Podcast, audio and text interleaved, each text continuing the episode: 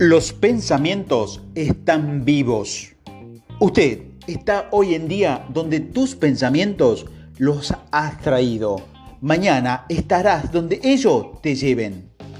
Para alcanzar el éxito es esencial comprender que los pensamientos son cosas. ¿Cómo puedes hacer esta afirmación? La idea se me presentó esta mañana, mientras meditaba, pero en realidad siempre lo supe.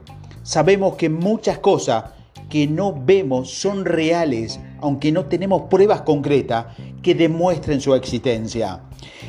Ese es el problema de confiar estrictamente en los sentidos para acceder a nuestra realidad. Se pierde la mayor parte de lo que realmente es. Creo que sería oportuno dar uno o dos ejemplos. Por caso, sabemos que las emociones existen pero no las encontramos si disecamos un cuerpo.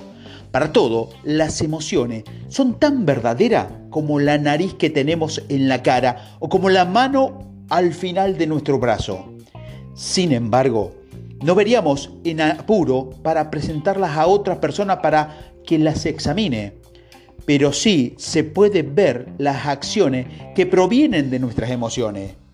La diatriba vehemente de una persona furiosa es de lo más real y gracias a esa evidencia física sabemos que existe el enojo.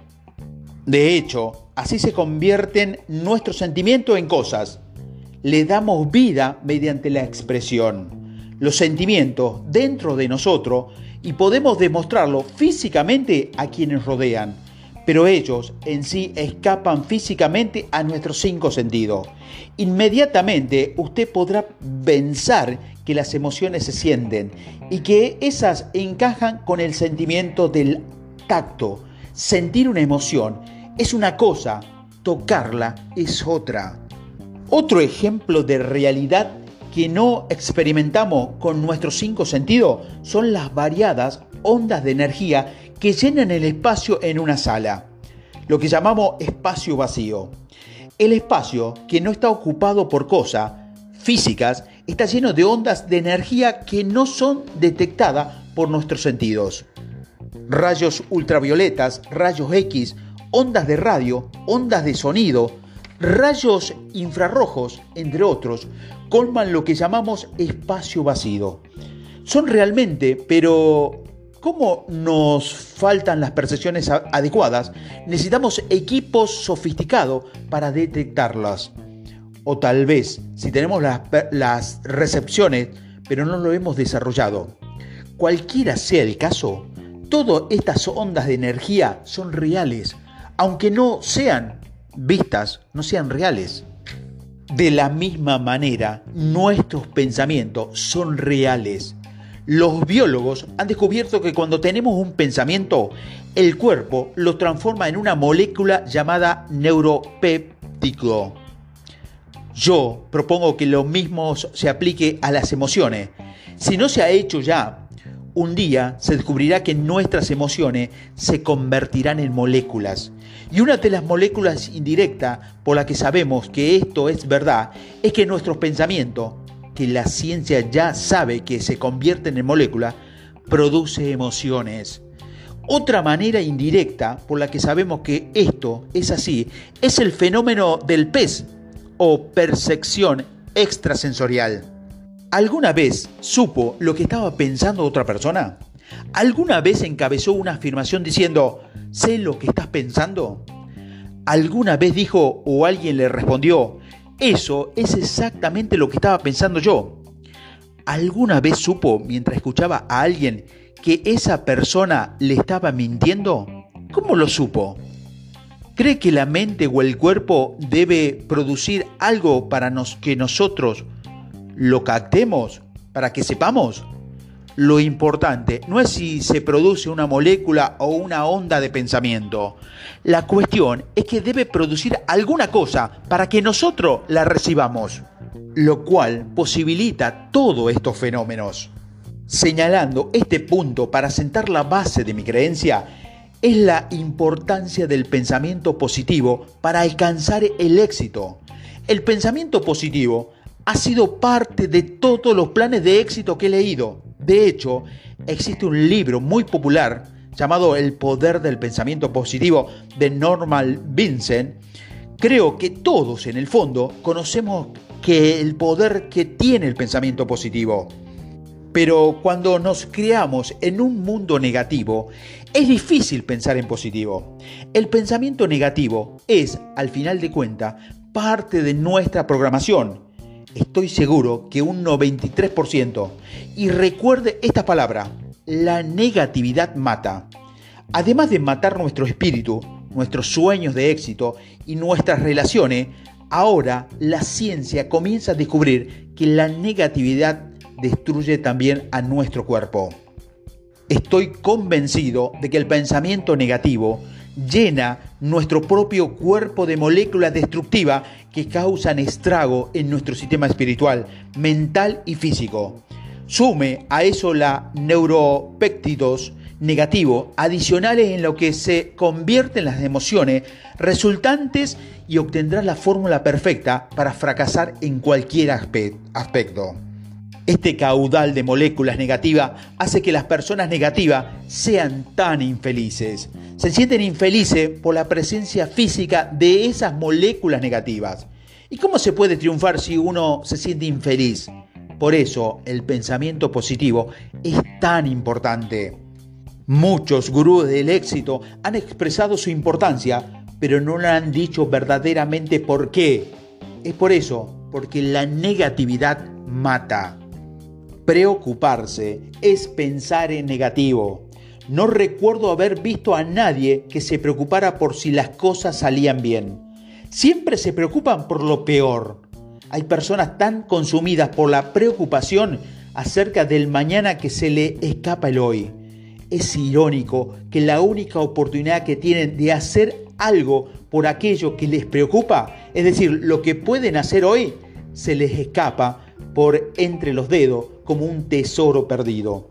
Además del consiguiente gasto de energía que se podría destinar a un mejor uso, la preocupación se ha visto relacionada con muchas formas de artritis y otras enfermedades. Es un parásito, un cáncer que corroe todo nuestro ser, igual que todas las otras formas de pensamiento negativo.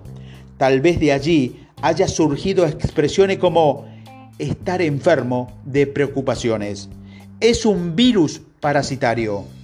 Me resulta muy fácil decir y suponer todo esto, pero sería muy negligente si no te dijera que sé que es muy difícil pensar en positivo.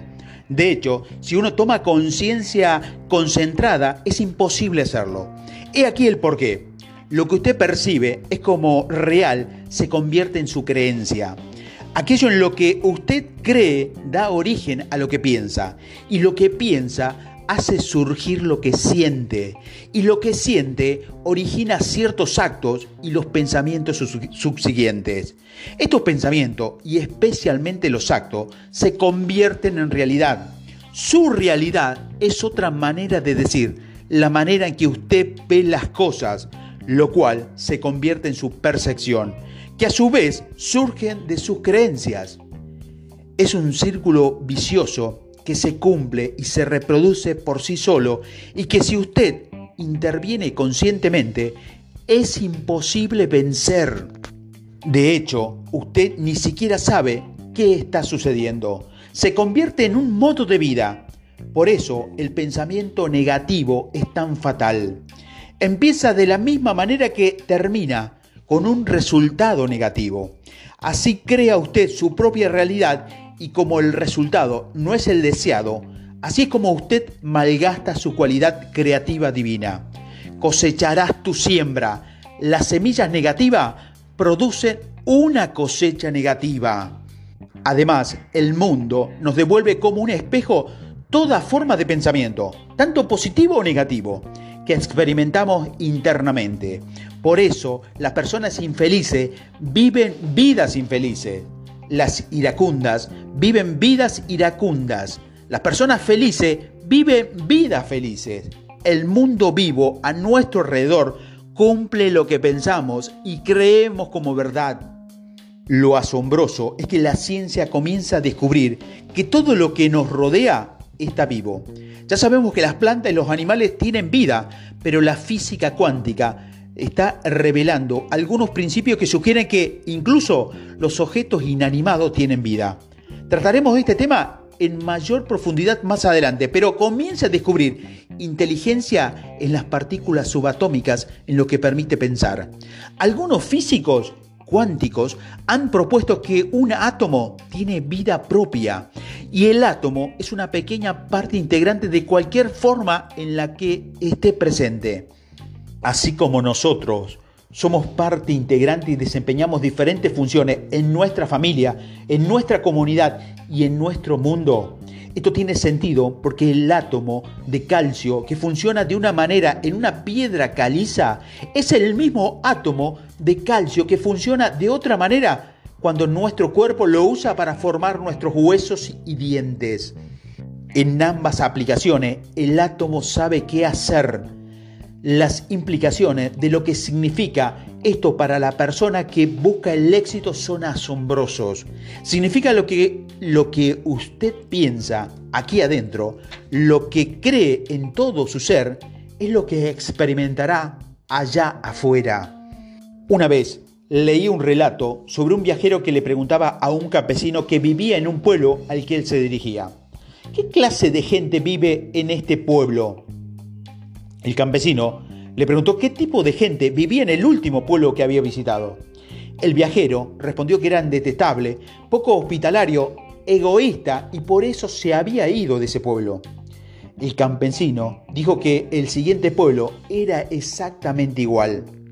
Unos kilómetros más adelante, el campesino se encontró con otro viajero que le hizo la misma pregunta. Respondió de la misma manera, preguntándole al viajero sobre su experiencia con la gente del pueblo anterior.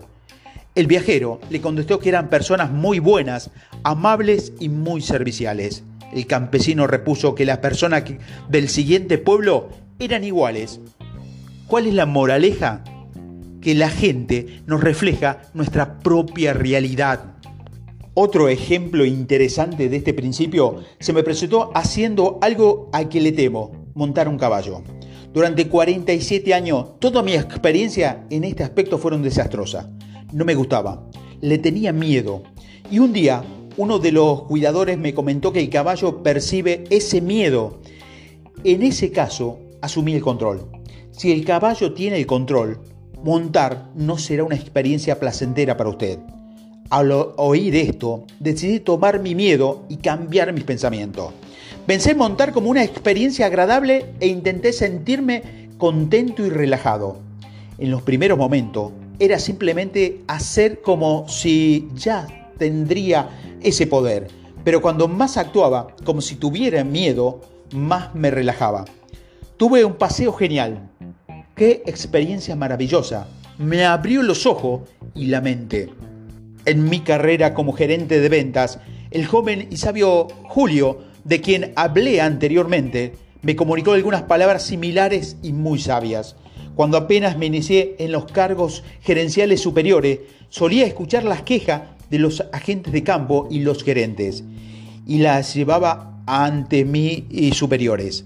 Julio, luego de una serie de informes negativos en el transcurso de varias semanas, Julio, con mucha paciencia y en voz baja, me dijo, planifica siempre para triunfar. No importa cuáles sean tus miedos, no importa cómo sean las cosas, siempre actúa como si fueras exitoso. Planifica para el éxito.